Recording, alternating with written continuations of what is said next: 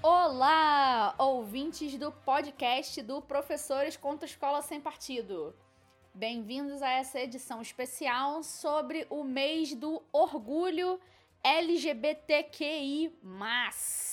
Estamos no mês de junho, mês que a gente comemora, a gente chama de mês do orgulho gay, como se a gente conseguisse reduzir todo o lindo guarda-chuva de arco-íris que é a sexualidade humana a gay. Mas tudo bem, acontece. Eu sou a Luísa e a gente vai falar um pouquinho sobre como que essa ideia de orgulho gay começou e como que ela é trabalhada hoje em dia.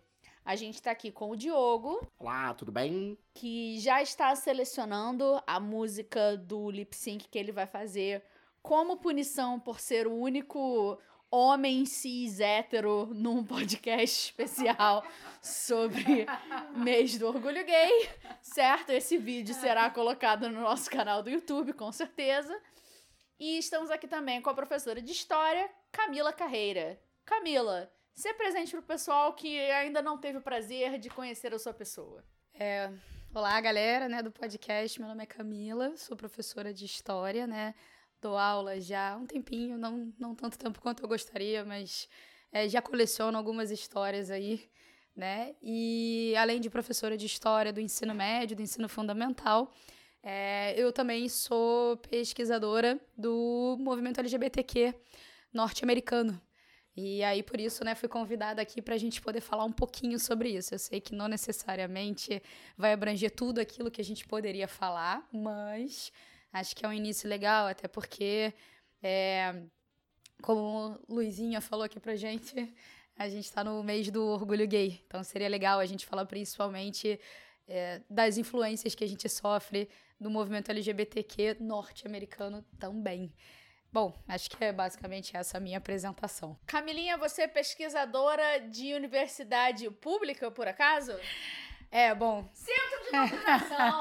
Vagabunda! É isso aí. Professora de quê? Aposto que é de humanos. Professora de quê, Camilinha? Professora de história, no caso. Doutrinadora. Vagabunda! Tá aí ensinando seus alunos, eh, os alunos menina a virar menina. Entendeu? Não sabe que menino usa azul e menina usa rosa. É. Aposto que passa Frozen. Quando não quer dar aula, passa Frozen para as crianças verem. Acho que é mais ou menos isso mesmo, assim, pelo menos foi o que eu aprendi na, na aula de suruba coletiva e introdução né, à vagabundagem na Universidade Federal Fluminense. É exatamente isso foi que a gente aprende. mais ou menos isso. Bom, pessoal, então a gente vai dar início aqui agora à parte séria do nosso podcast, porque essa é a parte boa e a parte ruim de você gravar um podcast entre amigos, né? Metade do podcast é piada. É, mas enfim, a gente vai começar aqui a fazer agora a parte introdutória. E quando a gente fala de orgulho LGBTQI, a gente sempre fala, a gente sempre ouve falar de um movimento que aconteceu no- nos Estados Unidos chamado Stonewall e que hoje em dia é uma coisa assim que, que é visto por muitas pessoas como ah, o início do movimento de orgulho, do orgulho LGBTQI, mas é, a gente acha que, que a gente precisa saber um pouco mais sobre esse movimento até para a gente poder estar sempre bem informado. E quem melhor para explicar pra gente um pouquinho sobre esse movimento que uma pessoa que pesquisa a parada, né? Porque afinal, galera, pensamento científico é importante, pesquisa é importante, não é não? Então, Camilinha, você que pesquisa isso, diga aí pra gente, além de muro de pedra, o que é Stonewall? É, bom, Stonewall, na verdade, é um, um episódio, né, de uma revolta que acontece num bar, num clube, né, que é o clube de Stonewall, e na década de 60, é, como todos os bares do período, bares da LGBTQ, os bares, eles constantemente sofriam com invasões policiais. A polícia, no geral, tinha um, um- um- dentro da, né, dela mesmo uma questão de homofobia muito forte, não só na polícia, mas, assim, é, basicamente representando uma sociedade muito homofóbica na época. Então era muito comum que esses bares constantemente sofressem com as batidas policiais, que, no geral, eram muito violentas, né? A gente tem até alguns relatos e livros, até mesmo romances, que foram escritos sobre essa violência policial nos bares e que normalmente fazia com que, inclusive, os próprios gays e as lésbicas e travestis e trans tivessem que adaptar o seu comportamento a essas batidas policiais. É um exemplo também que, que se tem, é, por exemplo, em alguns bares, quando sabia-se que a polícia ia entrar, trocavam-se os casais. Homens que estavam com homens abandonavam seus parceiros e abraçavam a mulher mais próxima para evitar de serem presos. Então, é, Stonewall não era muito diferente. É, a década de 60, é, em Nova York, principalmente, é uma década muito conturbada, onde está acontecendo um processo de higienização do centro de Nova York. E então essas batidas policiais eram cada vez mais frequentes. No caso dessa batida em específico, a gente não vai ter a polícia de Nova York em si realizando, mas na verdade o FDA, que estava tentando combater a corrupção policial em Nova York. Então, é, a polícia de Nova York era sabida que estava na folha de pagamento da máfia, Stonewall era um dos bares pertencentes à máfia. E aí, como o FDA assume a liderança é, da investigação da corrupção na polícia, eles acabam realizando uma batida policial contrária aos interesses é, dos donos dos bares. Isso vai levar, é claro, a um movimento é, onde os frequentadores do bar, dos bares vão se revoltar e vão combater a polícia, no caso, no, no enfrentamento físico ali, né? Cadeiras vão ser atiradas, é, garrafas serão quebradas, enfim. É uma, uma briga que vai sair de dentro do bar, vai pegar as ruas e o pessoal que morava ali no entorno, afinal, o bairro aonde está localizado Stonewall, que, né, quem quiser visitar até hoje é um marco, tornou-se um monumento, você pode ir até Nova York e visitá-lo com relativa tranquilidade, tem um bandeirão lá LGBTQ para identificar. É, você também pode entrar no bar, fique à vontade, é muito divertido também. É... aos finais de semana, ela trabalha como guia turística de Nova York. Entendeu? Camilinha, assim, tipo, tá bem de vida por causa disso, tá pagando as contas como guia turística de Nova York. Por isso que ela tem que fazer propaganda. Basicamente é isso. É, então, assim, o que acontece é que essa rua, essa briga, essa briga, na verdade, essa rua, essa briga sai ah, e vai para as ruas e o pessoal, o morador do, do bairro, se junta. Então, na verdade, é, é um, um, evento onde você tem trans, travestis, é, gays, lésbicas, principalmente uma galera é, também é, das classes mais populares, assim também como assim das classes mais abastadas que frequentavam o bar, tomando as ruas e brigando contra a polícia. É uma briga que vai durar a noite inteira, noite adentro, terão reforços precisarão ser chamados e as revoltas, a revolta ainda vai continuar por alguns dias, é, tomando as ruas. Isso vai se tornar em movimentos e protestos né, dentro da cidade de Nova York, que vai fazer com que as pessoas comecem a questionar principalmente a atuação da polícia é, em relação aos bares e à população LGBTQ da cidade. É, Stonewall, né, que na verdade a revolta ela vai acontecer é, em 28 de junho né, de 69. É, auge nos Estados Unidos, né? O, o movimento dos direitos civis já está em, em, em, voga, o movimento feminista também vem ganhando muita força nos Estados Unidos. Aquilo que a gente vem a chamar depois é, de nova esquerda americana está muito forte ali. Então, o Stonewall ganha ali um, um impulso muito maior, principalmente se a gente parar para pensar que o movimento LGBTQ norte-americano ele já vem antes de Stonewall. Se a gente for analisar, a gente tem revistas como a revista One, é, Mata China Society, todas essas revistas que vêm muito antes, né, já na década de 50, logo após a Segunda Guerra Mundial. Mas é só em 69 que esse movimento ganha essa dimensão tão grande pela conjuntura política da época. Quando você fala é, o que o movimento ganha essa dimensão, você diz tanto essa dimensão é, midiática quanto simbólica, né? Mas é, década de, entre o final da Segunda Guerra Mundial e quase década de, de 70, que é quando Stonewall acontece, tem muita coisa entre, né? Tem um espaço de tempo bastante grande, assim, tipo, é, explica pra gente como é que foi mais ou menos, assim, tipo, como que foi se desenvolvendo esse movimento nos Estados Unidos? É, acho que fazendo um resumo, assim, bem resumido mesmo, que acho que é muita coisa para falar.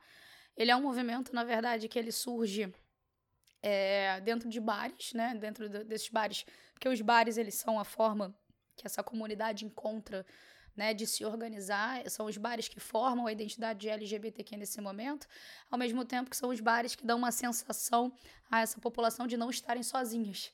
Né? E isso acaba, na verdade, sendo muito pontual, muito regional. Então, por exemplo, se eu frequentava um bairro em São Francisco, eu jamais imaginaria que existia também vida LGBTQ em Nova York, porque acabava restringindo muito aquele local. Mas através das próprias mídias LGBTQs que vão surgindo naquele momento, a gente não vai nem chamar de LGBTQ, vai só chamar, na verdade, homofile, né? Ou seja, é, o pessoal tinha muita dificuldade, inclusive, de usar a palavra homossexual, porque a palavra até então homossexual, ela era uma designação do direito e da medicina para atestar é, é, indivíduos incapazes é, é, de, de segurar os seus impulsos de viver relacionamentos homoafetivos, né? O pessoal vai se dizer homofilia, até porque admitir que você era homossexual era uma questão de crime, dependendo do estado aonde você fosse viver. Mas esse movimento, ele, na verdade, ele já está acontecendo nos Estados Unidos como um todo. Você já tem o um movimento homofia se organizando em bailes públicos, né? Em bares onde você tem é, abertamente para a comunidade no entorno, não só a comunidade LGBTQ, mas a comunidade, é, é, a, a comunidade cis como todo ali, né? Hétero, sabendo como funciona ali no, no, no, entorno, e até mesmo a articulação política dessa galera, né? A gente vai ter o caso do Milk, uhum. é um uhum. grande exemplo, onde a gente já fala sobre a questão do que é ser o homossexual. Então a gente tem essa organização no entorno que mais lá na frente, em 69, né, já na década de 70, vai se tornar realmente visível por, Stonewall, é, por Stonewall. Mas já havia uma mobilização muito grande antes. Stonewall, na verdade, acho que a gente pode dizer que Stonewall torna-se o evento, não só na memória, mas o evento comemorado, porque não só. É, o evento não precisa ser só memorável, ele tem que ser comemorável para poder fazer sentido para essa comunidade.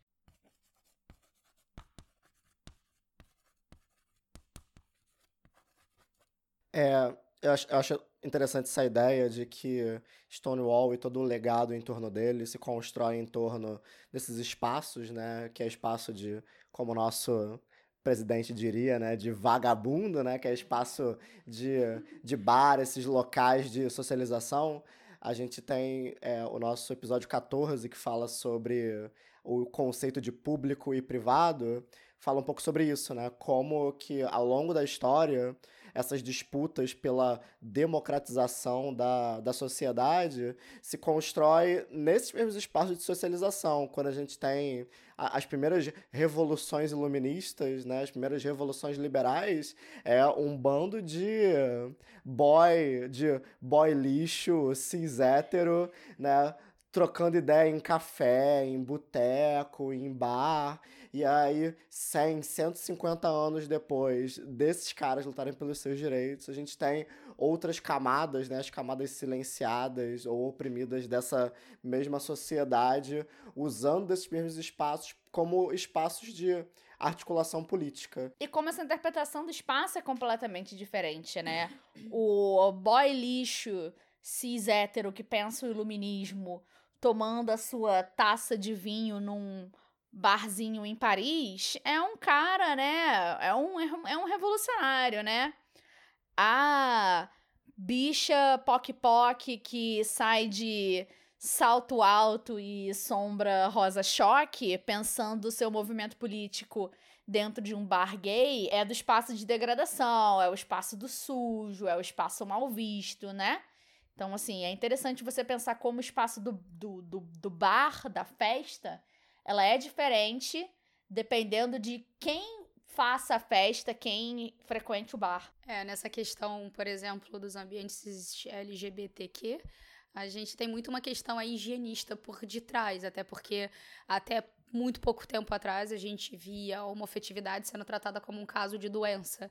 No caso brasileiro, até mesmo a transexualidade ainda é visto como um caso de doença. Então é um ambiente sujo que, que não, não merece a mesma importância que talvez o ambiente que seja cis. Né, o ambiente hétero. Então, bares, é, não só os bares, mas a própria parada gay acaba tendo muito mais uma conotação é, de oba-oba, de balbúrdia, de vagabundo, como já diria o nosso querido presidente. E aí, é óbvio, não é levado em consideração da mesma forma que talvez esses brancos iluministas é, que lá, que há 200 anos atrás, falavam nas questões da liberdade individual do ser humano enfim, nessas questões todas. Então a gente vai vendo também, principalmente ligada a, esse, a esses espaços, uma questão de construção da identidade LGBTQ. Bares, não só os bares, mas até mesmo banheiros, afinal, onde a gente tem os encontros casuais ali, né? As casas noturnas, as casas de banho é, em São Francisco, são lugares onde você vai formar a identidade LGBTQ. Né? Por isso que elas são tão importantes. E também elas são muito importantes até mesmo é, para a história do, do, do, movimento. Stonewall era considerado um bar é, de degenerados, assim por dizer, até porque você tem um grande número de drags, de queens, é, de drag queens frequentando ali, ali o, o, o espaço, e de trans, e de gays e de lésbicas que são negros, que são latinos, que são mestiços. Então, isso também torna o espaço muito mais plural e, por sua vez, a revolta, é óbvio, muito válida ali, de, de tanta violência policial, cansados da violência policial, torna uma revolta muito simbólica.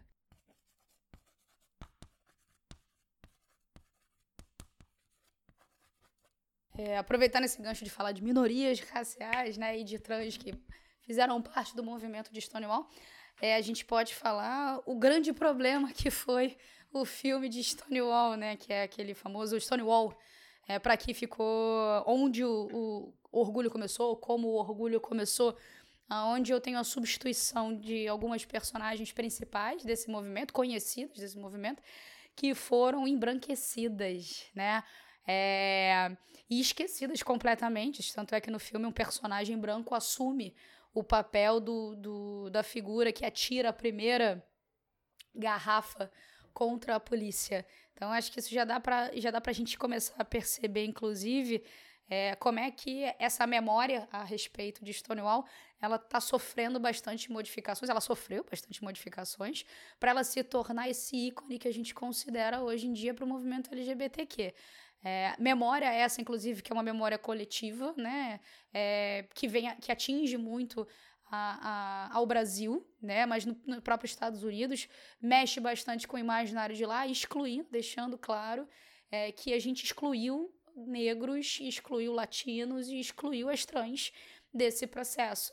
Né? E aí a gente tem outras questões a se perguntar também do próprio movimento LGBTQ. Que, que eu acho que esse exemplo do filme assim é muito significativo de como movimentos como Stonewall são também movimentos de disputa pelo espaço público e pelo espaço da cidade, né? Porque são pessoas disputando pelo puro e simples direito de poder é, existir dentro desse, desse universo.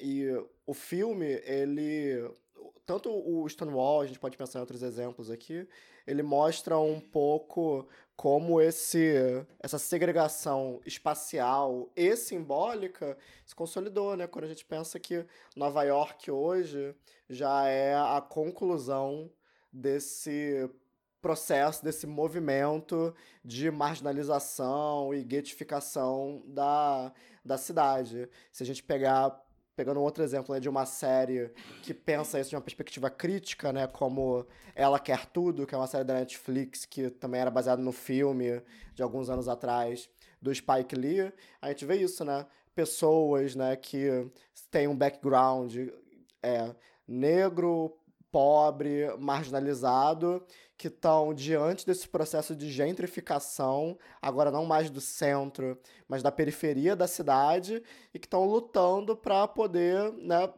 pelo menos co conseguir ter o resto do, da vida que, ela, que, ela, que elas mantinham, né? E o filme é, mostra isso de uma perspectiva não crítica a, a Nova York de, do, do filme do, de Stonewall é a Nova York que é, pro, é uma Nova York confortável para os lares de hoje, né? Arrumadinha, branquinha. Quando não é branquinha, é aquele não branco bem aceitável, bem, aceitável, bem suave e, e alvejado. É, até parando para no, no termos assim de, de, de historiografia mesmo, né? De, é, de das fontes assim que eu tive acesso, é claro, né? A gente vai ter, por exemplo, a própria população negra sendo excluída dentro da própria comunidade LGBTQ, né? Então, assim, é, enquanto você tem é, brancos afeminados sendo chamados de fairies, né? Ou seja, fadas, e coisas do tipo, você tem negros sendo chamados apenas como in the life, ou seja, estão no meio, mas eu não vou nem me designar o trabalho de, de dizer o que, que eles são. Então essa comunidade ela vai ser excluída também. A comunidade negra, como sempre, naquela época já sofria com racismo, com a segregação muito forte. No movimento LGBTQ não vai ser muito diferente. É, e aí a gente vai ver nesse caso o movimento lésbico é, sendo um pouco mais inclusivo do que o movimento gay. E eu vou dar como exemplo uma revista da época chamada The Letter, né, que é tipo a escada, que as próprias lésbicas diz, diziam, né, que a mulher sempre foi a escada dos homens para eles alcançarem a granditude, alcançarem o sucesso e as mulheres eram esquecidas. E a revista The Letter, né, ela vai falar justamente disso, de é a primeira, a, é, é a revista, na verdade, que põe a cara a tapa, literalmente. A capa da revista, a primeira edição, assim, é aonde os gays e as lésbicas começam a botar os rostos, porque até então o pessoal é, optava pelo anonimato, usavam muito pseudônimos. É, isso aí também fica aí um desabafo aqui do pesquisador, pelo amor de Deus. Que é, pô, cara, como é que você pesquisa? Todo mundo usava pseudônimo, como é que eu sei quem era quem? Eu não sei, a verdade é essa. Isso aí são. É, é, é bastante. É bastante coisa para se pensar. Mas, por exemplo, as lésbicas foram as primeiras a botarem o rosto, e na, nessa revista voltada para o público feminino lésbico, a primeira capa vai ser uma mulher negra, que é justamente uma das contribuintes da revista, e também ela também é uma das contribuintes da revista, e é casada com quem idealizou o projeto.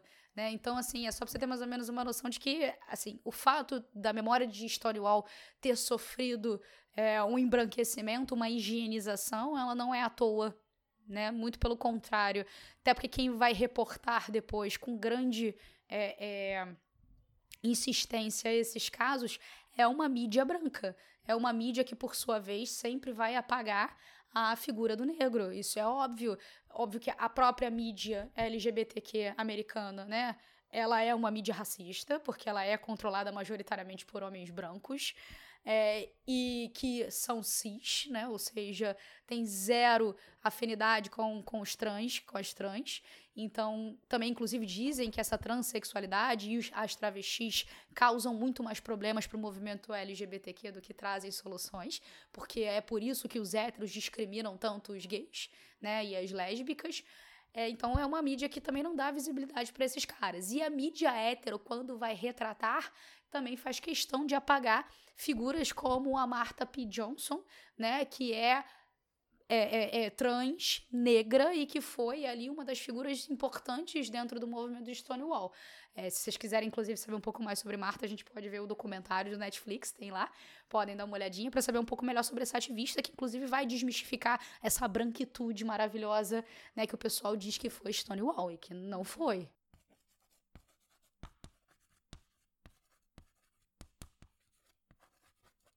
No mês de junho a gente comemora o mês do orgulho LGBTQI+.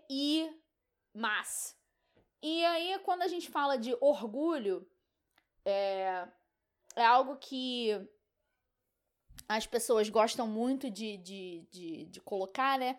Poxa, mas por que, que você tem que ter orgulho se é uma coisa com o qual você nasce? Então, você, se tem orgulho gay, se tem orgulho lésbico, se tem orgulho negro, se tem orgulho lá, lá, lá eu também quero meu orgulho branco, meu orgulho cis, meu orgulho hétero, meu orgulho pau no cu. É. Meu orgulho macho palestrinha.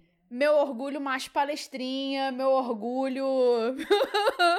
meu orgulho. Mas essa, essa é uma palavra, essa é uma palavra interessante porque essa é uma palavra que tem um peso, né? Por que, que a gente tem que sentir orgulho de e por que que ser LGBTQ é algo digno de orgulho e é algo digno de celebração. Eu acho que hoje em dia tá mais, tá mais claro do que nunca que existe uma necessidade de você valorizar aquilo que vai contra a norma, a norma, a heteronormatividade, a cis heteronormatividade. Então, você reafirmar constantemente o seu orgulho como mulher lésbica, como homem gay, como pessoa trans, como pessoa queer, como pessoa intersexual, é, é algo importante porque é muito difícil você simplesmente existir num sistema que diz que você tem que se calar e que você tem que se adaptar e que você tem que seguir a norma. É muito difícil, é muito sufocante você existir nesse, nesse, nesse sentido, nessa, nessa conjuntura que se constrói pra gente. Então eu acho que a gente precisa realmente sentir orgulho de ir contra a, a norma. Porque é um movimento muito muito cruel, que parece muito fácil a princípio, então a gente se adapta. Não. A adaptação vem sempre a, é, com concessões que a gente não deveria estar fazendo. Então, todo momento em que você faz uma que você deixa de fazer uma concessão que essa normatividade te exige, todo momento em que você, mulher lésbica, é, ou mulher que não performa heteronormatividade, se se recusa a deixar o seu cabelo longo ou deixar as suas unhas longas, isso sim é um motivo de orgulho. Toda vez que você, homem gay, não deixa de desmunhecar, olha que termo terrível, desmunhecar, né? Você deixar de ser forte viril para você se adaptar dentro do seu do seu espaço, isso sim é um motivo de orgulho. Toda vez que você homem trans não abre mão das coisas que são importantes para você, homem ou, ou, mulher trans, pessoa trans, não abre mão de coisas que são importantes para você, isso é sim motivo de orgulho. Toda vez que você exige ser identificado pelo pronome da sua escolha, isso sim é um motivo de orgulho e você tem que se imbuir disso para continuar lutando. Então eu acho que o termo é orgulho deveria existir nesse sentido. Você tem que existir orgulho de estar lutando contra a norma, porque a norma é muito sufocante, é muito acachapante. E é uma coisa maravilhosa que você esteja lutando contra ela. É, acho que pensando nisso, assim, aí voltando para a questão, né, de é, historiador é uma raça desgracenta, tá? A gente sempre vai falar, vai puxar Você sardinha. É historiador, tem um amigo que é, nossa senhora. A gente vai sempre puxar a sardinha pro nosso lado. Galera, não tem muito que a gente possa fazer.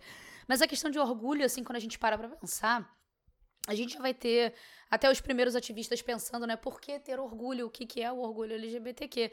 E principalmente é, cara, ter orgulho de quê? A norma social diz que é a heterossexualidade é o que manda. E aí essa galera vai começar a questionar, né, do caraca, ter orgulho de quê? Principalmente. Tem um, um, um escritor, na verdade, que acho que é conhecido de todo mundo, né? Que é o Dr. Seuss. Dr. Seuss, por exemplo, ele vai ter um, um, texto, né? Que ele fala que é I'm glad. Ou seja, eu sou feliz. Eu sou feliz por não ser uma chaleira. Eu sou feliz por não ser uma porta. Eu sou feliz por não ser uma mesa. Eu sou feliz por ser o que eu sou. E a galera do movimento LGBTQ vai pegar muito Dr. Seuss também, principalmente na década de 70, para falar dessa questão da felicidade. Essa questão do orgulho sendo colocada muito em pauta e basicamente também é, aí vem os questionamentos, né? O que que é o orgulho e como é que ele é construído? Porque também é uma disputa de memórias e é uma disputa constante entre os movimentos é, entre si. Isso é óbvio, né? O movimento gay ligado muito mais às classes abastadas, às elites, vai dizer que a identidade LGBTQ e a memória LGBTQ é uma, e o movimento ligado às classes mais populares vai dizer que ela é outra. E dizer que o orgulho gay é o mesmo é muito complicado de ser pensado. Até porque voltamos àquela questão, né, de negros serem excluídos, latinos serem excluídos e uma série de outras coisas. Não é à toa que depois de um tempo a gente mudou a sigla, né, do GLS para para LGS, depois o LGBT, incluímos o bissexual, enfim, a própria questão da visibilidade lésbica também tem que ser contestada aí, né? Tem que ser colocada a discussão. É, então, orgulho. O que falar sobre orgulho? Principalmente. E aí eu acho que eu também até farei uma pergunta mesmo sendo convidada. Uhum. Nesse momento, vou me dar ao luxo de perguntar também sobre até a própria construção do, do, do, orgulho, né? Assim, é, poxa, a parada do orgulho gay, o que, que significa aquilo? Porque eu acho que até mesmo o, o pessoal, né, tipo, tanto a Luísa quanto o Diogo já devem ter lido bastante sobre a questão é, da parada LGBTQ, per, é, perdeu a essência política, não se fala mais de orgulho gay, e sim da festividade. É, acho que é o mesmo argumento da galera que no carnaval não pega ninguém e diz que carnaval não serve para nada. Né? Eu acho que é muito isso. Então, é, é, fica até aí também o questionamento, né? Como é que essas festividades do orgulho LGBTQ são festividades ou se elas não são festividades ou se elas só foram cooptadas por um movimento maior, inclusive um movimento que ganha dinheiro em cima disso. Aí eu acho que essa é uma discussão interessante porque a gente volta à questão de é, quem ocupa o espaço dita como esse espaço é interpretado. Então, se você tem um espaço de festa, um espaço de celebração que é ocupado majoritariamente por pessoas heterossexuais, heteronormativas, cis heteronormativas, é, esse é meu espaço realmente de festa, de comemoração, de interação, né? De comunidade, certo? Se você tem um espaço de, de festa que é ocupado por pessoas não cis heteronormativas ou pessoas que questionem a, o, o status quo da coisa, sejam elas pessoas LGBTQ, pessoas que contestam a, a ideia de que é, de que deveria haver um espaço designado para certas coisas e um espaço designado para certas outras. É, isso, é, isso é visto com, com maus olhos. Tanto que quando as pessoas criticam, por exemplo, a gente ouve muitas pessoas criticando a parada LGBTQ hoje em dia no Brasil e a gente ouve as pessoas muito criticando o, o carnaval. E, por, por exemplo, o, o carnaval, que é um espaço teoricamente aberto a todas as é, sexualidades, performances, gêneros, enfim, né? Por que, que o carnaval ele é um espaço de questionamento? Ele é um espaço que ele é constantemente questionado. Porque ele é um espaço da liberdade em que você vê tranquilamente um homem fantasiado de mulher, e isso é errado, porque homem é homem, mulher é mulher, porque homem é homem, menino é menino, macaco é macaco, viado é viado. E é, você vê pessoas assim que. Você vê assim, o, o carnaval como o espaço da promiscuidade, em que todas as pessoas se beijam, em que todas as pessoas transam e que e eu queria muito ouvir de vocês do que foram a bloquinhos nesse carnaval e não pegaram ninguém. Porque eu sei que vocês são a maioria, amigos. Eu sei que a gente fala que o carnaval é aquele momento da pegação, mas eu sei que a gente tá junto nessa, que no carnaval ninguém pegou ninguém, eu sei disso. Né? Por, e por isso que o carnaval é visto com, com, com maus olhos. Por isso que a parada é vista com maus olhos. Porque você tem gays se beijando. Mas, por exemplo, um cinema não é visto com maus olhos. E que você tem casais se beijando no cinema. Mas, como a maioria dos casais são hétero, ou como a, a, a homossexualidade ali, ela é, né, discreta, ela é higienizada, você não vê isso como espaço da perversão, você não vê isso como espaço da promiscuidade. É, eu acho que essa questão, por exemplo, do espaço em si, é, o espaço também depende muito de quem frequenta e qual é a, e, e qual é a função que a pessoa dá para aquele espaço. Acho que isso é muito, muito característico. Um espaço exclusivamente LGBTQ incomoda incomoda e muito. Até porque acho que o exemplo clássico é aquela de quando você vai na balada, tem, sei lá, um casal gay, o pessoal vem e fala: Meu Deus, essa balada só tem viado, meu Deus do céu. né? Eu acho que. E assim, tem, tem, porra, um casal de viado, um casal de lésbicas, caceta. Mas o cara fala que, porra, só tem viado nessa festa, porra, como assim? Justamente para quê? Porque um, um espaço voltado para esse público, onde esse público pode esbanjar né, é, e celebrar a sua identidade e as suas afetividades, é um espaço que incomoda. Então, a própria parada gay em si também é isso. Mas eu também fico me perguntando sobre a questão da parada gay em si, principalmente a parada gay é, carioca, né? Não necessariamente a parada gay do, do é, de São Paulo, mas a parada gay carioca, principalmente, é qual é a importância dela também, né? Volta e meia é um questionamento que eu faço a mim mesma. Acho que ela é muito importante porque ela celebra, ela deixa visível e deixa ali, né, muito exposto à sociedade que não adianta você fingir que não existe. Tá ali e você vai precisar cedo ou tarde lidar com isso, né? É, mas assim, por exemplo, é, a importância disso no movimento é, em termos de conquistas de direito. Eu acho que isso é muito importante até a gente pensar e questionar como é que esse movimento ajuda, ou não, eu não sei, depende muito da sua visão, como é que esse movimento ajuda é, na questão da conquista de direitos. E aí a gente pode vir para discussões mais atuais, como, por exemplo, o STF é, criminalizando a homofobia, né? Eu acho que é muito interessante a gente pensar né, nesse argumento que questiona esse tipo de. o caráter político desse tipo de festa e celebração, porque isso é um desafio muito grande pra gente, né? Se a gente pensar em figuras públicas, né? Que acabam sendo figuras públicas como pessoas como Paulo Gustavo, né? Que é aquele ator que acaba sendo o Clodovil da nossa geração em muitos aspectos, né? Que ele é um cara que tem uma certa publicidade em torno dele, né? Ele é um cara se chamar alguém para entrevistá-lo, ele vai ter a a narrativa dele reproduzida na mídia, ele fala muito isso, né? Ele renega o caráter político da, da parada de outras celebrações poss possíveis, porque ele diz que é só festa e o aspecto institucional e eu, eu sempre vejo com muito problema essa crença nas instituições, né? O aspecto institucional se perdeu, né? Que é virou só festa, só bagunça e em, em, em resultado muito pouco se produziu. Mas eu acho que é interessante a gente pensar nesses lugares, assim, não só o lugar do, do carnaval ou da parada,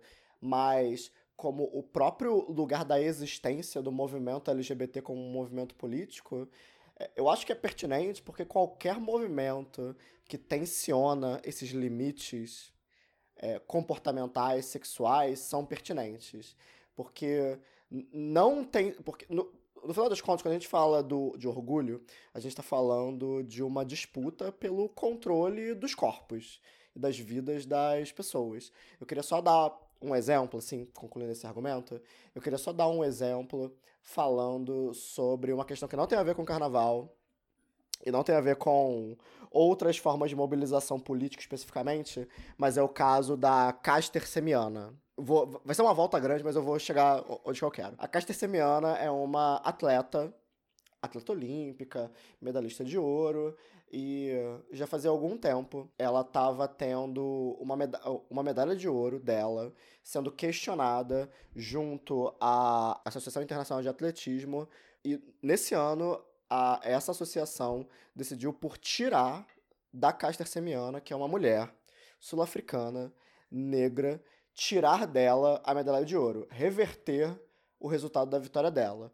Por quê? A Caster Semiana é uma mulher e o corpo dela produz naturalmente mais testosterona do que a média. Isso dá para ela um desempenho físico muito maior, muito maior do que a média. Kesta Semiana, uma mulher. O que, que acontece? Quando essa decisão. Desde que esse processo foi aberto junto à Associação Internacional de Atletismo, até agora, quando a decisão foi tomada, você teve toda uma mobilização midiática colocando a questão: a Kester Semiana tem que perder a medalha porque ela não é mulher de verdade. Porque o corpo dela produz mais testosterona do que a média. E esteticamente falando, você olha para Caster Semiana, você percebe que ela é uma mulher com traços, e aí a questão racial entra muito forte. Ela é uma mulher que, genericamente falando, ela não tem traços, uma aparência tida como feminina. Uhum. Então, qual foi a decisão da Associação Internacional de Atletismo? Olha, ela está disputando como atleta feminina, porém, ela não se encaixa dentro dessa noção de feminino que a gente traçou. Do feminino tradicional. Do né? feminino tradicional. E você teve todo um processo, inclusive ela ganhou o ouro durante as Olimpíadas aqui no Rio de Janeiro. E você teve todo um processo onde a narrativa de outras atletas que perderam para ela na mesma competição, de movimentos, de que a gente chamaria de feminista radical, mas que, né, o nome é um problema, mas que movimentos que se dizem feministas, mas que excluem do debate feminista mulheres trans, todo um movimento para dar razão para essa decisão. Olha, isso não é mulher de verdade. E por quê? Né? Por que, que isso existe? Por que, que esse discurso existe? Porque qualquer coisa que tensiona o limite entre o feminino e o masculino, o hétero e o homo, tudo isso acaba sendo uma ameaça a essa ordem, a esse status vigente. E o debate em torno da Kester Semiana virou justamente isso. Virou um debate em torno de quem tem direito de ser considerado mulher de verdade ou não. E no final das contas, eu acho que em muitos aspectos, o debate em torno da parada, do orgulho, do carnaval, é um debate em torno disso. Que não basta. O critério do Comitê Olímpico para definir o que é feminino e masculino não é cromossomo XXXY. Não é esse o critério. É a quantidade de testosterona no corpo. O critério é autodesignação. Você é mulher, você se diz mulher, pronto, acabou. Porque esses critérios biológicos, aparentemente factuais, duros, eles não servem para definir. Só que o discurso, ele assume que é. Qualquer coisa que ataca o discurso hegemônico duro é tido como uma, como uma ameaça. A gente viu isso aqui no Rio de Janeiro com o Crivella tentando atacar o carnaval. Então eu acho que todo movimento que tenta combater esse discurso é, é, é, é, é válido. E não precisa ser institucional para isso. É, pensando nisso, Diogo, que você falou desse caso específico, acho que assim, é, uma das coisas que é, a gente nota bastante é que tudo que ameaça a hegemonia é algo que traz muito desconforto e, consequentemente, é uma reação quase que reacionária as questões. Então, assim, ter uma mulher que porventura não representa o que se construiu sobre feminilidade, mas que se aproxima talvez do que a gente construiu sobre masculinidade no termo biológico, até porque cabe ressaltar que grande parte do nosso argumento, e principalmente do argumento de setores mais conservadores, é de que homem é homem, mulher é mulher por uma questão biológica, e aí a gente usa muito a ciência para respaldar isso, não muito diferente do que a galera fazia no século XIX para respaldar as teorias raciais, uhum. veja bem. É, então causa um certo desconforto ali, né? Então é, eu acho que a própria parada gay ela deixa muito latente, muito exposto esse, essa falha no argumento onde homem é homem, mulher é mulher, e aí, consequentemente, você vê figuras que são transgressoras e que não representam e não apresentam o comportamento esperado.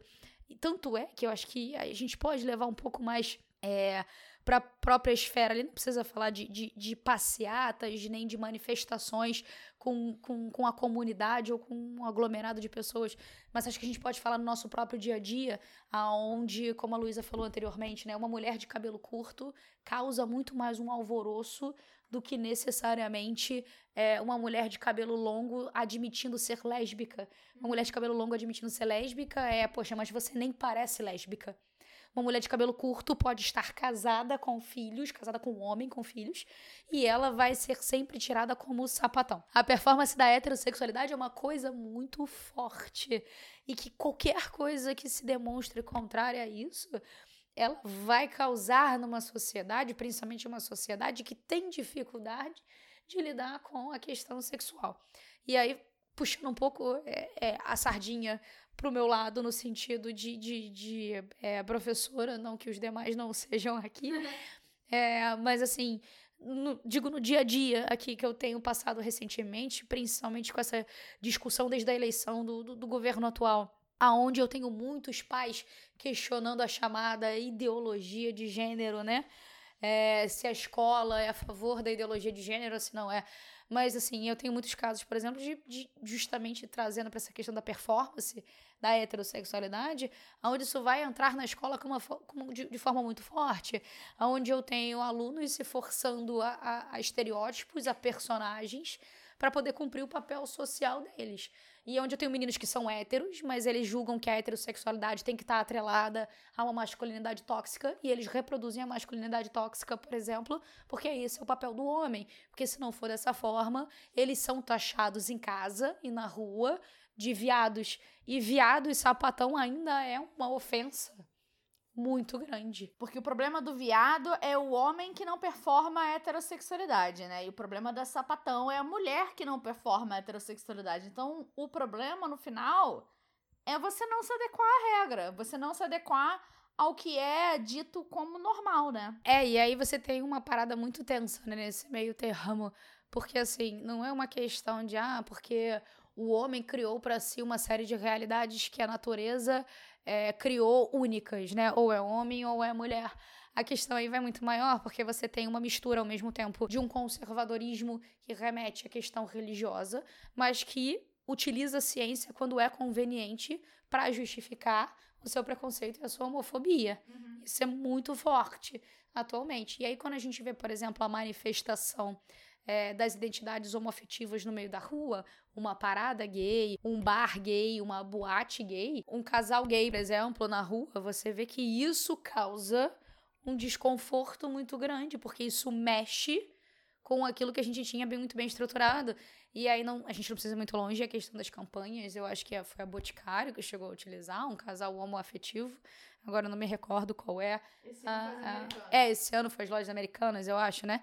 É que utilizou um casal homoafetivo, isso causa um incômodo muito grande, né? Então, assim, quando, quando bem convém, é, a, a sociedade ela vai utilizar de argumentos ali para justificar uma normatização, né? A heteronormatização, sendo que é, é a gente vem de encontro a toda uma fluidez dessas sexualidades.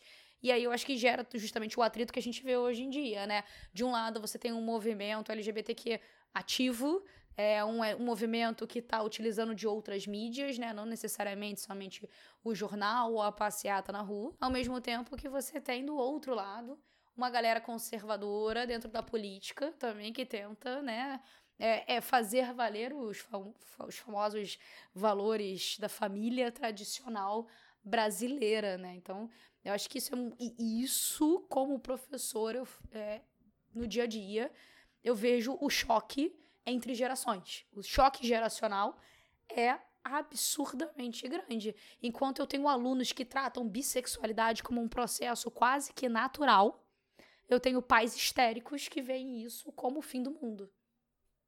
Uhum. E que, curiosamente, já vem trazendo um argumento de ou meu filho é hétero ou meu filho é gay. Bissexual não dá. Uhum. Né? Porque justamente essa questão da fluidez incomoda muito. Se não houver algo certo, dito, separado, categorizado é, e dado como certo, não não tem validade. Fluidez é algo que não encaixa.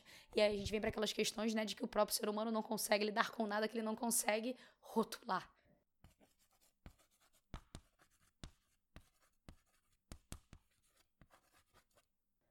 Só complementando a fala da Camila uh, sobre heterossexualidade e, no, e heteronormatividade, eu, como professora de educação infantil, é algo muito difícil que eu vejo, por exemplo, quando eu vejo o meu aluno que é menino, os meus alunos meninos, chorando porque só tem borracha rosa, só tem tesoura rosa.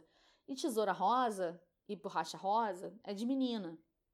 E aí eu tenho que pegar uma borracha e apagar alguma coisa, eu tenho que pegar uma tesoura rosa e cortar alguma coisa e dizer para eles, olha, a tesoura rosa e a borracha rosa apaga e corta da mesma maneira que uma tesoura amarela, que uma tesoura azul, que uma tesoura verde, que uma borracha, enfim, de qualquer cor. Porque eles são ensinados desde cedo que esses padrões de gênero é, da caixinha, da imposição, da normatividade, eles são reais. E para mim, como professora de educação infantil, é algo muito difícil você ver um aluno de 5, 6 anos sofrendo porque ele acha inadequado usar uma tesoura rosa, uma borracha rosa, e isso causa um sofrimento na criança. Quando a gente acha que isso é coisa de menina e isso é coisa de menino, e isso vai ajudar a criança, eu vou te dizer que os meus 10 anos de experiência com educação infantil me dizem que, na verdade, isso só atrapalha a criança, porque isso coloca a criança num molde que ela não consegue cumprir. E ela sofre porque ela não consegue cumprir esse molde, que ela não consegue é satisfazer essa expectativa que o pai, a mãe, que a família, que os responsáveis colocam nela.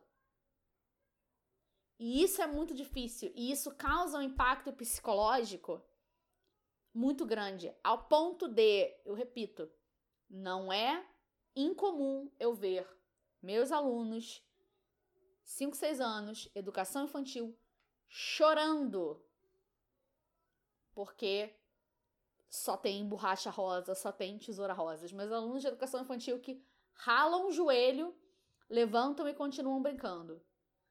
Os meus alunos que perdem o vovô e chegam em sala de aula brincando normalmente, chorando porque o material que lhes é oferecido não se adequa à ideia de gênero que lhes é, ensina lhes é ensinada. E isso é muito triste. É muito triste você ter que quebrar essas coisas. Da mesma maneira que é muito triste você ter que quebrar, é, por exemplo, eu vou pegar o bege ou o rosa claro, porque o bege e o rosa claro são cor de pele. É, é, essas, todas essas coisas que, que a gente coloca como norma para uma criança é muito difícil e é muito pesado para a gente quebrar.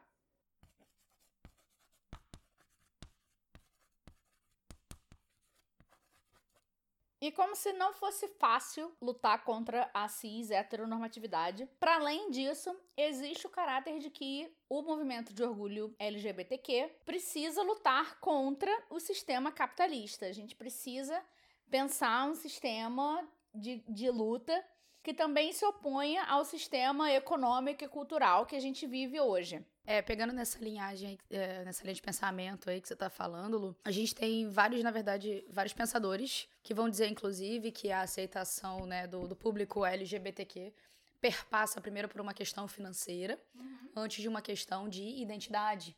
De e, sexualidade. Isso, né? Uma questão da sexualidade. Dito isso, né, eu acho que vale a pena a gente pensar realmente nessa questão é, do capital como uma, uma forma de aceitação dessa, popula dessa população LGBTQ, mas também eu acho que a gente não pode deixar de considerar a, as lutas.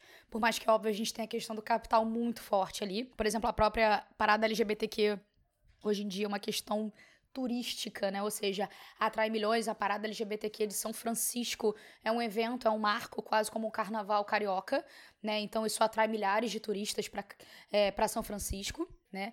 E a gente vai ter também outras questões, né? Do, do, por exemplo, como as capitais, as cidades que querem ter o título de capitais é, LGBTQ, né? Ou então de as capitais homoafetivas, como é o caso de Tel Aviv, né? Em Israel.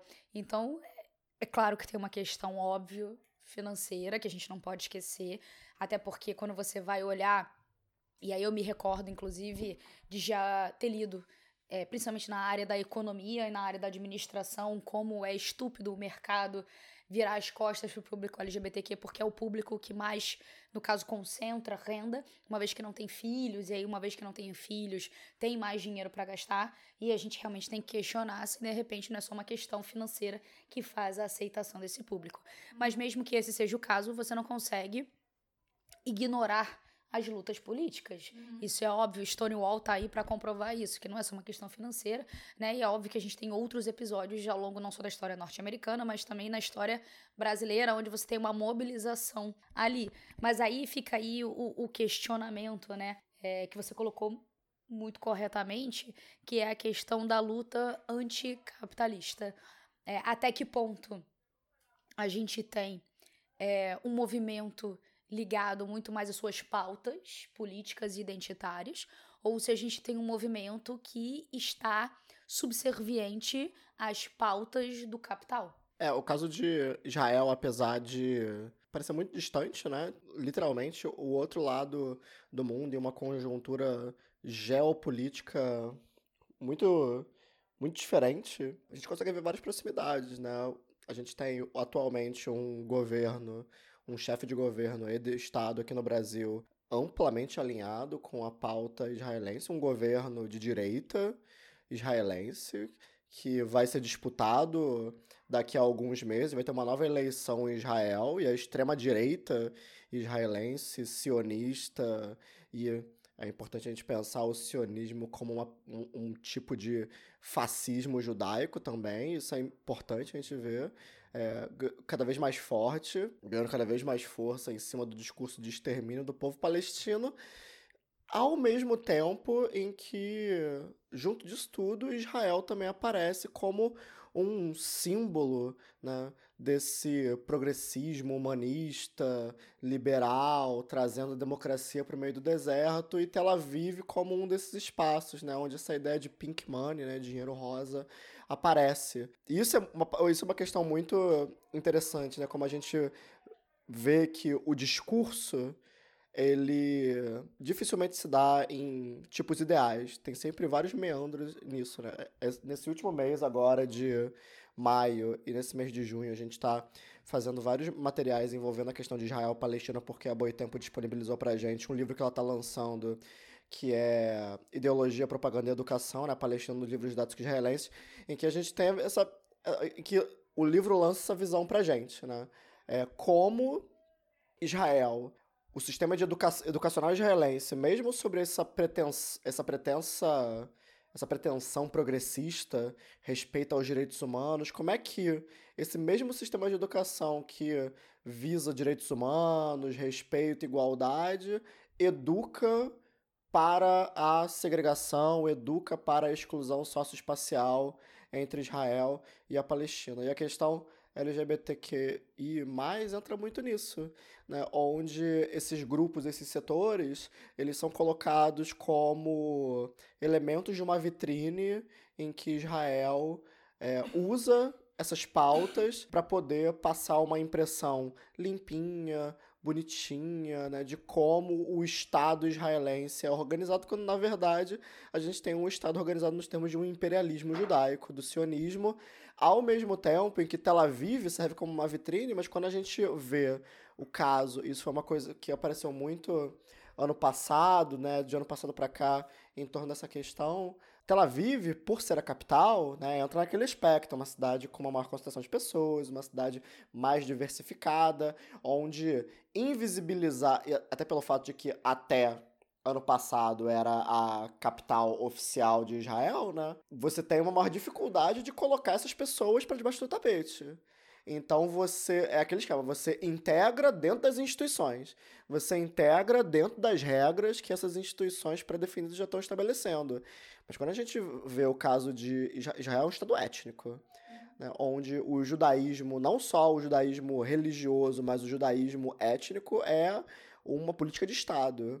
Quando a gente vai para longe das grandes capitais, o buraco é mais embaixo. Inclusive, a população LGBTQI em Israel é tão grande, em, em Tel Aviv, é tão grande, porque elas só podem existir em Tel Aviv. Só podem existir em Tel Aviv. É, em outras cidades, né, fora dos grandes centros urbanos, na região de colonização de, assentamentos ilegais, o buraco é mais embaixo.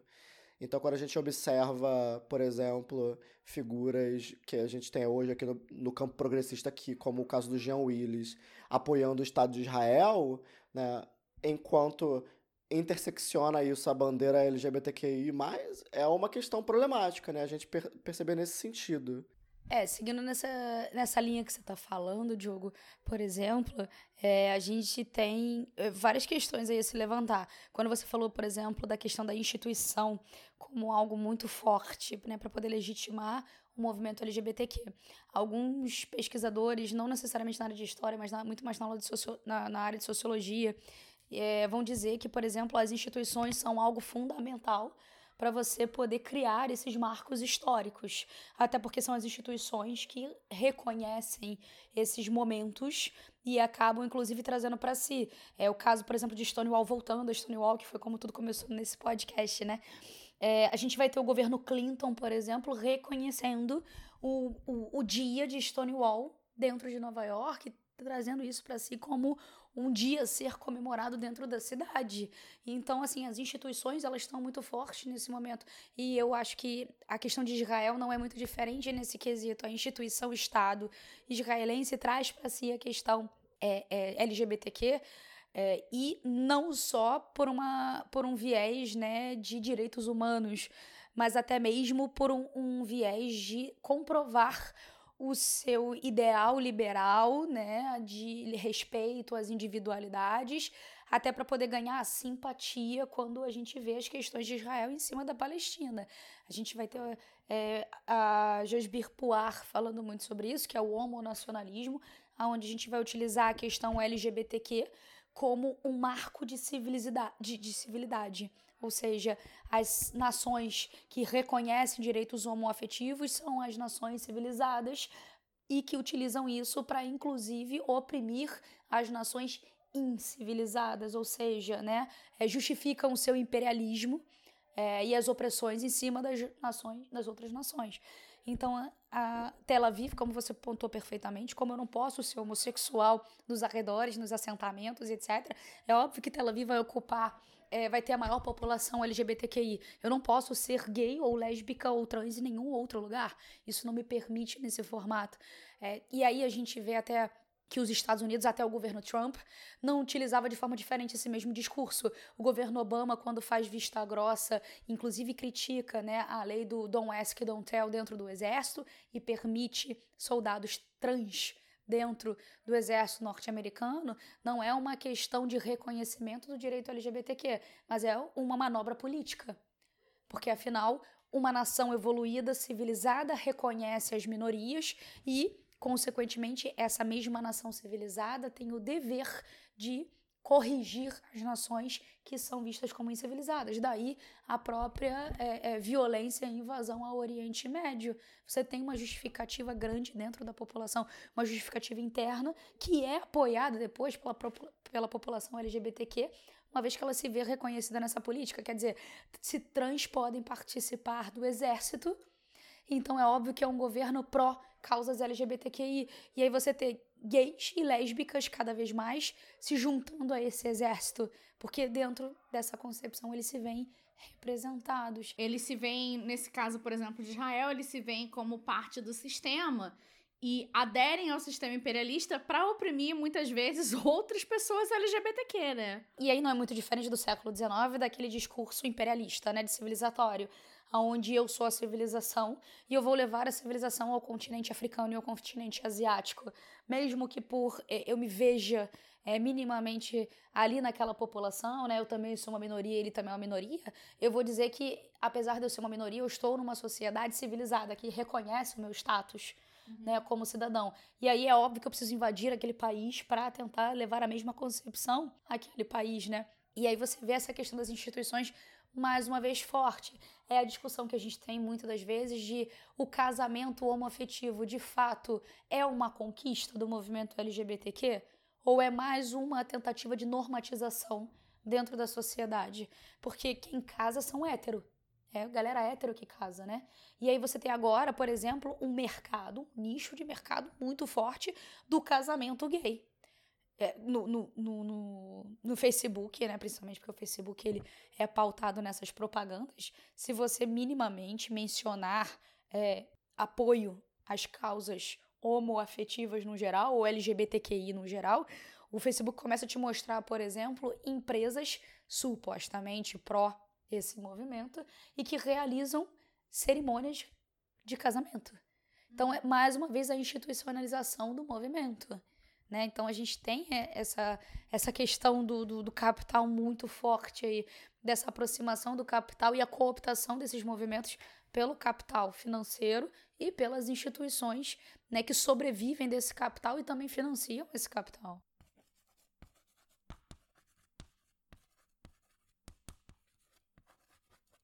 E aí, quando a gente. Justamente isso que você estava falando, né, Camila? Quando a gente desassocia luta LGBTQ de luta anticapitalista, quando a gente acha que são duas esferas separadas, a gente cria a aberração que é, por exemplo, o pink money, né? O dinheiro rosa, que são os produtos é, que o capitalismo cria e esses produtos podem ser literalmente produtos, né? Coisas, objetos ou ideias, pessoas, artistas, para o público LGBTQ comprar mas que tem aí um todo um invólucro e todo um apoio do sistema, né? Que tá visando ainda essa normatização. É, recentemente, por exemplo, teve o caso da cantora brasileira Anira, não sei se vocês já ouviram falar. É uma cantora, assim, muito. ela é muito, muito presente na cena independente, assim, ela, né, muito pouco conhecida pelo mainstream. Mas enfim. É que a Anitta lançou o último álbum dela, que é quase todo em inglês e em espanhol. O nome do álbum é Kisses e Beijos, em inglês. E a capa do álbum é ela, extremamente. Eu particularmente preferia que se chamasse Bitocas. Eu acho que ficaria. Bitoca ia ser lindo. Eu acho que assim teria um apelo muito maior. Maior no público que ela tá querendo, né, chegar. Cara, Bitocas. Eu acho que Bitoca seria ia ser incrível, incrível. Uhum, uhum. Concordo, concordo, concordo. É. E aí, o caso da Anitta, né? Que a capa desse último álbum dela é ela beijando ela mesma. E teve um comentário no Twitter que eu achei maravilhoso, que foi é, mirou no LGBTQ, acertou no hétero punheteiro. Ou seja, ela mirou, ela fez um produto direcionado para o público LGBTQ e que acabou atraindo, na verdade, o extremo oposto, que é aquele público hétero, não só heterossexual, como heteronormativo, né? Porque existe uma diferença entre você ser heterossexual, você ser um rapaz que se relaciona com moças, uma moça que se relaciona com rapazes, de você ser heteronormativo, né? Você, você pode ser heteronormativo mesmo você sendo um rapaz que se relaciona com outros rapazes, né? Porque você repete a- as, as imposições normativas que o sistema incute na gente, né? Enfim, voltando à questão da, da Anitta, e eu tô usando a Anitta aqui como um, um exemplo, né? Não é uma crítica à pessoa, não é uma crítica à artista, mas é uma crítica ao movimento de você aproveitar é, elementos do orgulho arco-íris LGBTQ para você, na verdade, vender um produto que no final das contas, se você não tem condição de consumir, você tá fora. Então é algo, é, é, é algo muito mais cruel. Porque é algo que vai além da sua expressão de gênero, além da sua sexualidade. Vem, tem a ver com o seu poder de compra.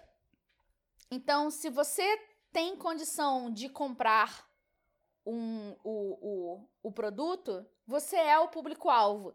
Seja você hétero, seja você não hétero LGBTQ. O produto não é feito para valorizar a sua luta, a sua identidade. O produto é feito para vender. E a Anitta, isso não é uma crítica à pessoa, não é uma crítica à música. Sinceramente, em toda reunião do PCESP que você colocar pra tocar Vai Malandra, a gente vai rebolar até o chão, porque Vai Malandra é um clássico, dá licença.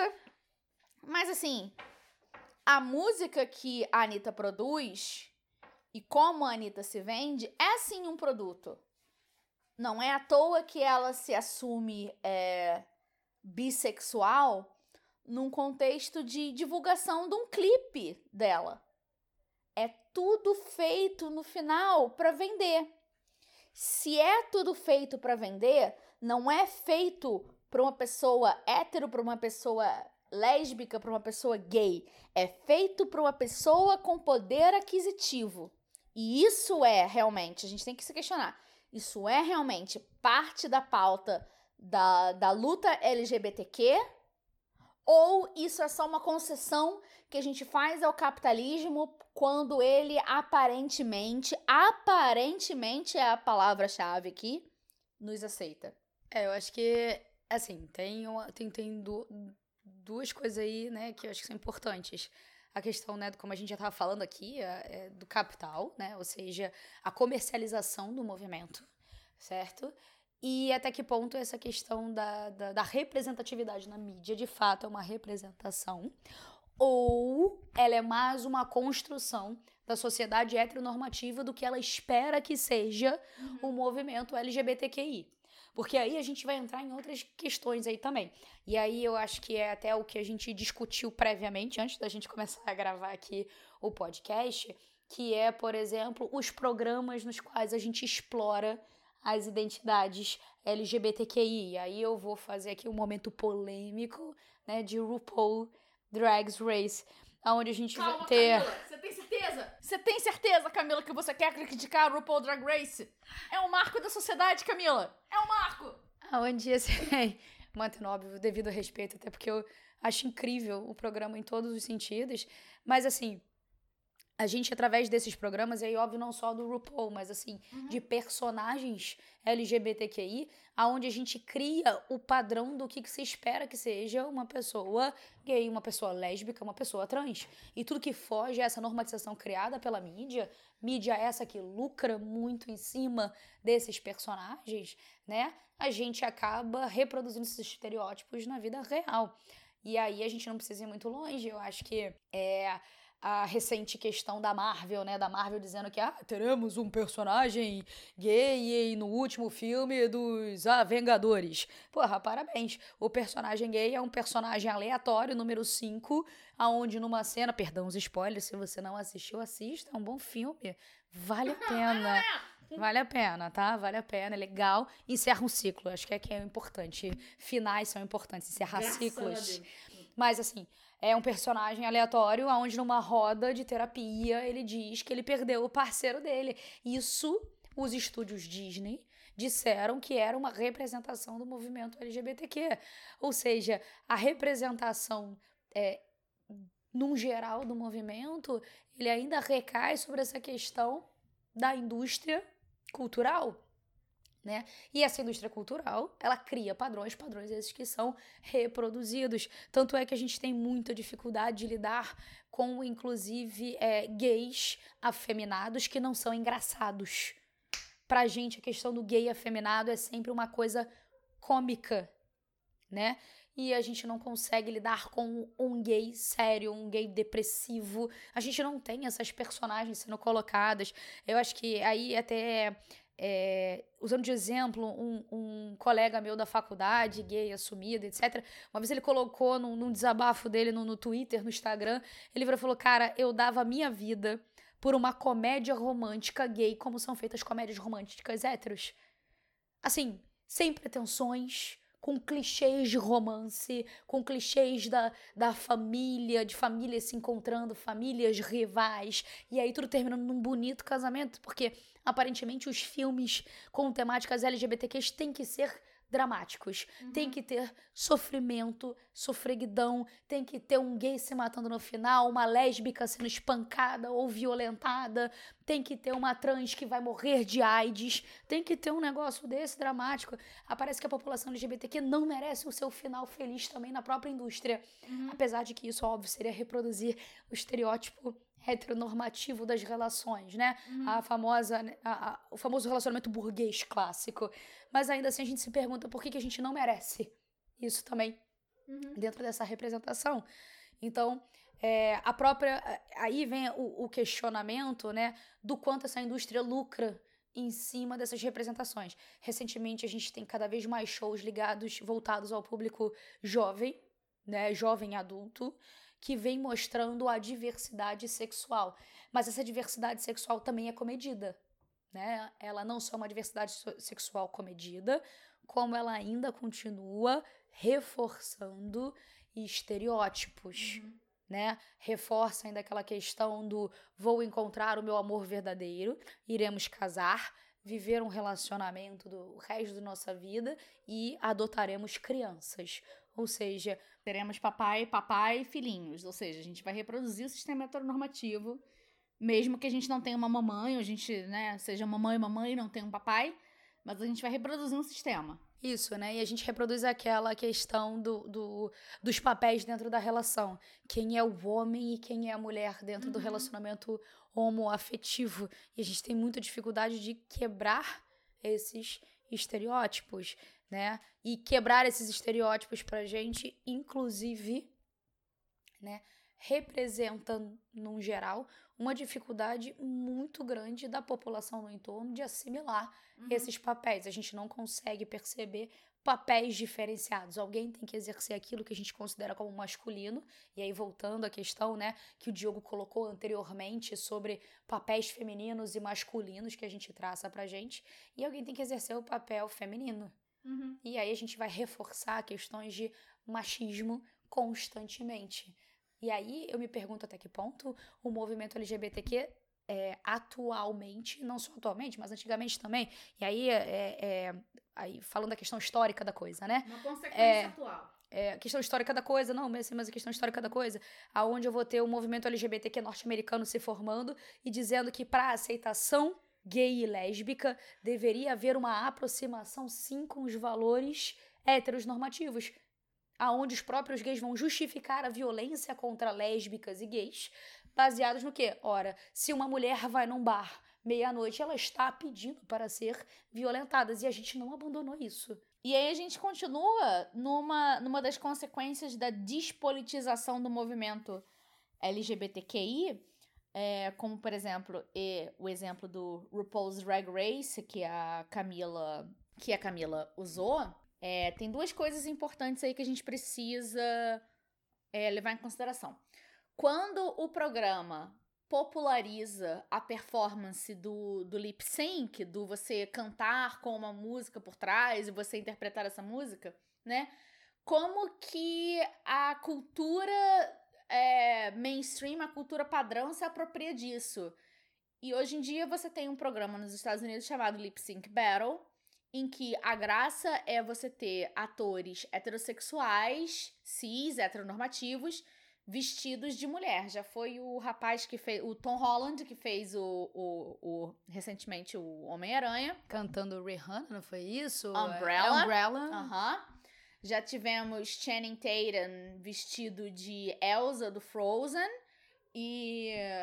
Não que eu esteja criticando, particularmente assim, eu achei até o Channing Tatum de vestido. Senhoras e senhores. Eu achei um tesão. Eu confesso. achei maravilhoso.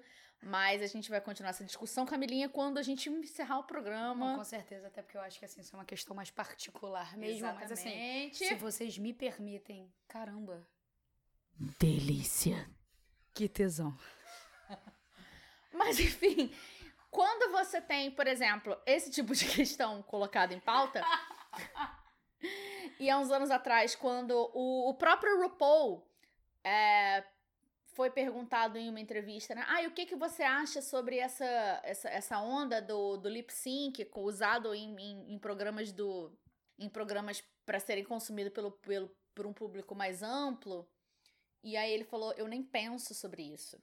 E eu imagino e aí é, é Luísa falando, tá? Opinião pessoal.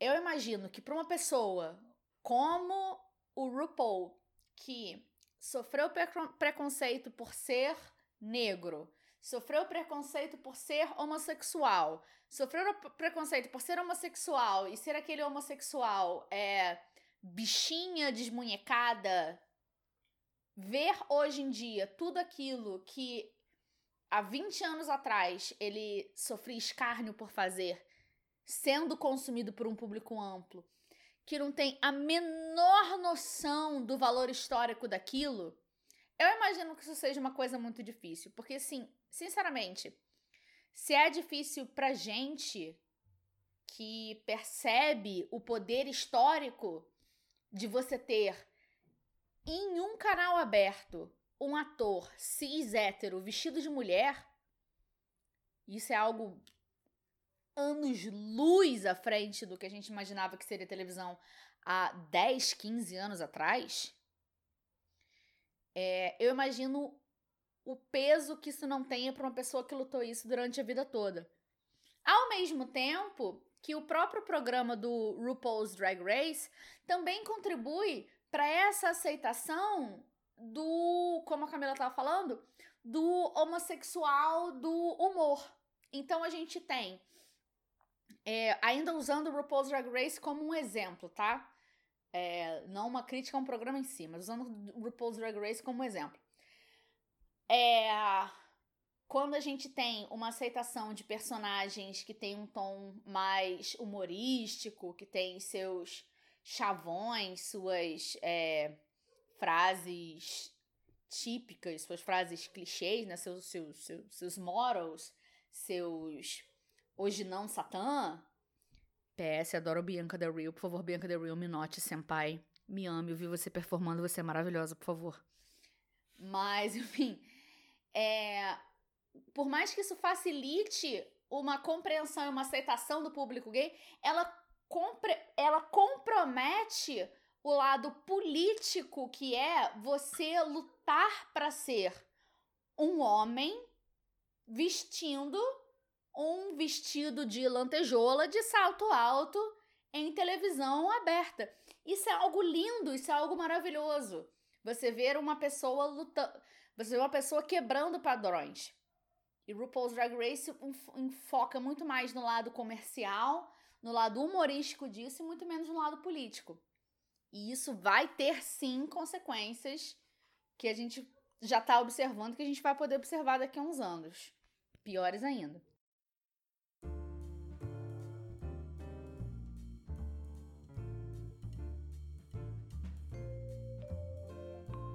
Diante de tudo isso, vamos passar para a parte de recomendações. A minha primeira recomendação é uma série chamada Pose, que é terrível de triste, porém maravilhosa, que trata sobre a história de é, pessoas trans na década de 80, 90 nos Estados Unidos.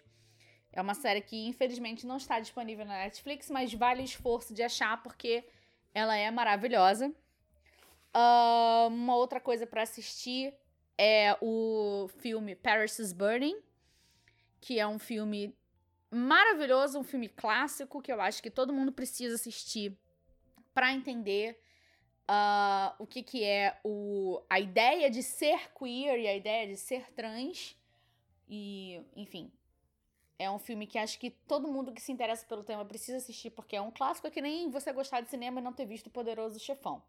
Você gostar de, de pensamento queer, não ter visto Paris is Burning também é uma falha de caráter. Sinceramente.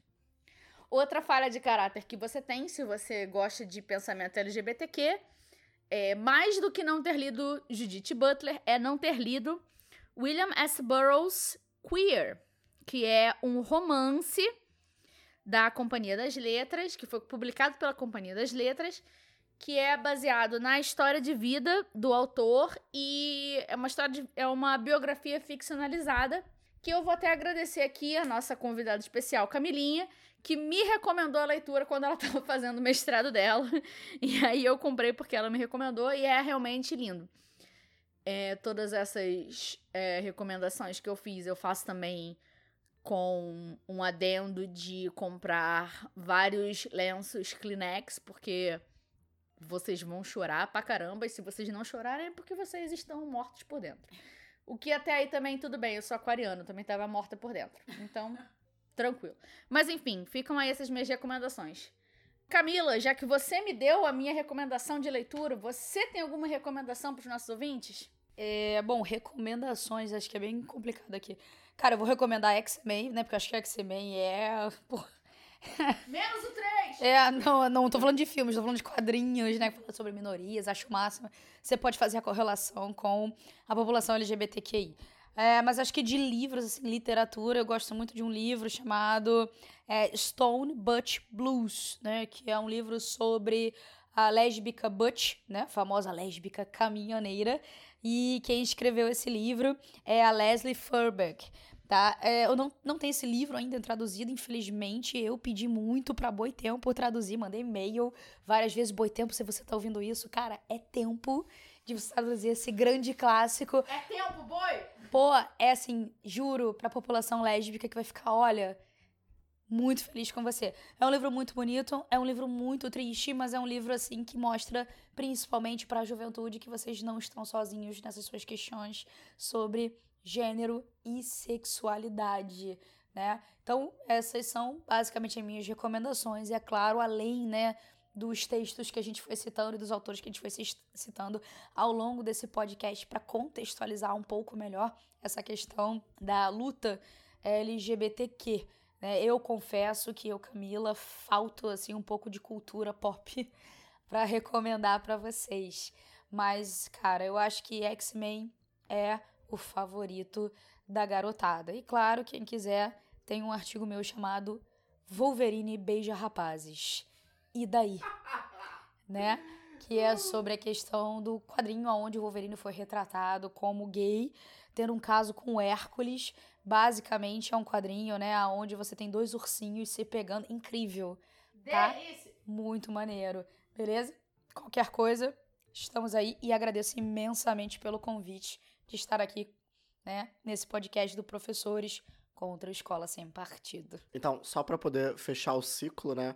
Ah, antes das minhas recomendações, só reforçar para quem quiser encontrar a gente por aí, Instagram, Twitter, arroba profescontroesp, Facebook, Professores contra Escola Sem Partido, YouTube, Professores contra Escola Sem Partido, podcast no iTunes, Spotify, SoundCloud, segue a gente, acompanha a gente para receber as notificações de novos lançamentos.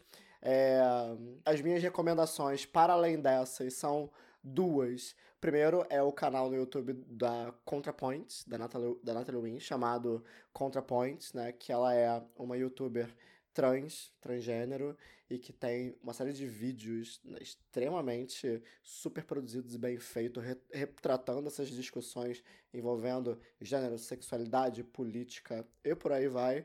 Mas a minha recomendação principal é uma série que está na Netflix que se chama American Crime Story, a segunda temporada especificamente, falando sobre o assassinato do Gianni Versace. American Crime Story é uma, é uma série inacreditável, é uma série de antologia, então cada temporada é um crime diferente.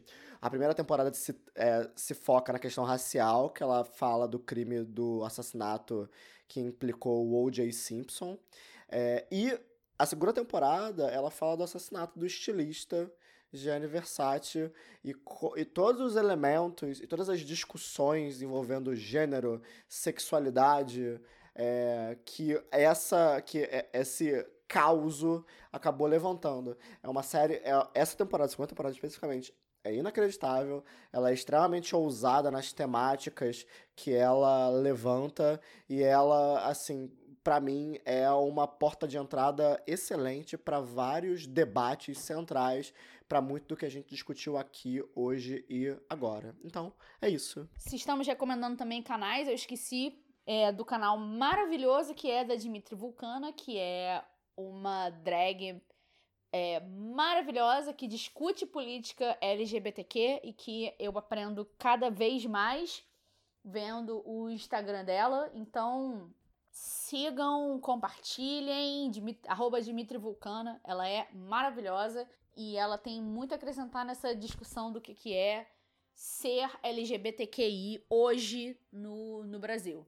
No mais, galera, a gente queria agradecer vocês aqui ouvindo, a participação de vocês. A gente queria agradecer muito a presença da Camila Carreira. Foi um prazer tê-la aqui, Camila. Queremos tê-la mais vezes. Olha, agradeço imensamente. Queria mandar um beijo para você, Luísa, para você, Diogo. Pra minha mãe, pra você e pra Sasha. Pra minha mãe, pro meu pai Queria mandar também um beijo para os meus alunos. Um beijo, crianças. E pro meu orientador, tudo bom, Tadeu? Estamos bem, ainda não entreguei muita coisa, mas estamos juntos. e também mandar um beijo, finalmente, né, para todos vocês que estão ouvindo. Não é isso mesmo, né? É isso aí, galera. Um beijo, um abraço e, ó, um aperto de mão. Agradecemos a Camila aqui. É, principalmente no momento aí, afinal, junho não é só o mês do orgulho LGBTQI, mas também o mês do orgulho da alergia. Então estamos todos entupidos e viciados no Alegra. Mas enfim, fora isso, galera, agradecemos também a participação de vocês e até a próxima. Eu espero que vocês tenham curtido o programa. Um beijo. Beijo.